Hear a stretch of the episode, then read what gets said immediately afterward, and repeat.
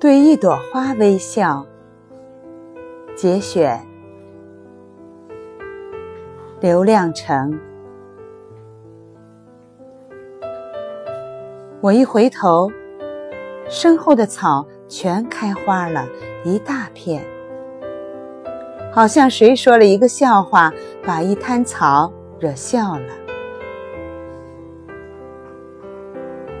我正躺在山坡上想事情，是否我想的事情？一个人脑中的奇怪想法，让草觉得好笑，在微风中笑得前仰后合。有的哈哈大笑，有的半掩方唇，忍俊不禁。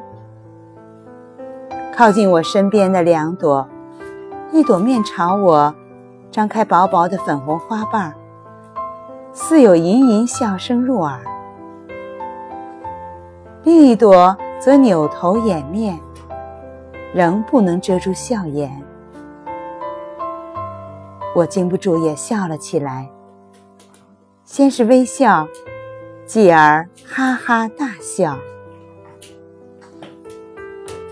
这是我第一次在荒野中一个人笑出声来。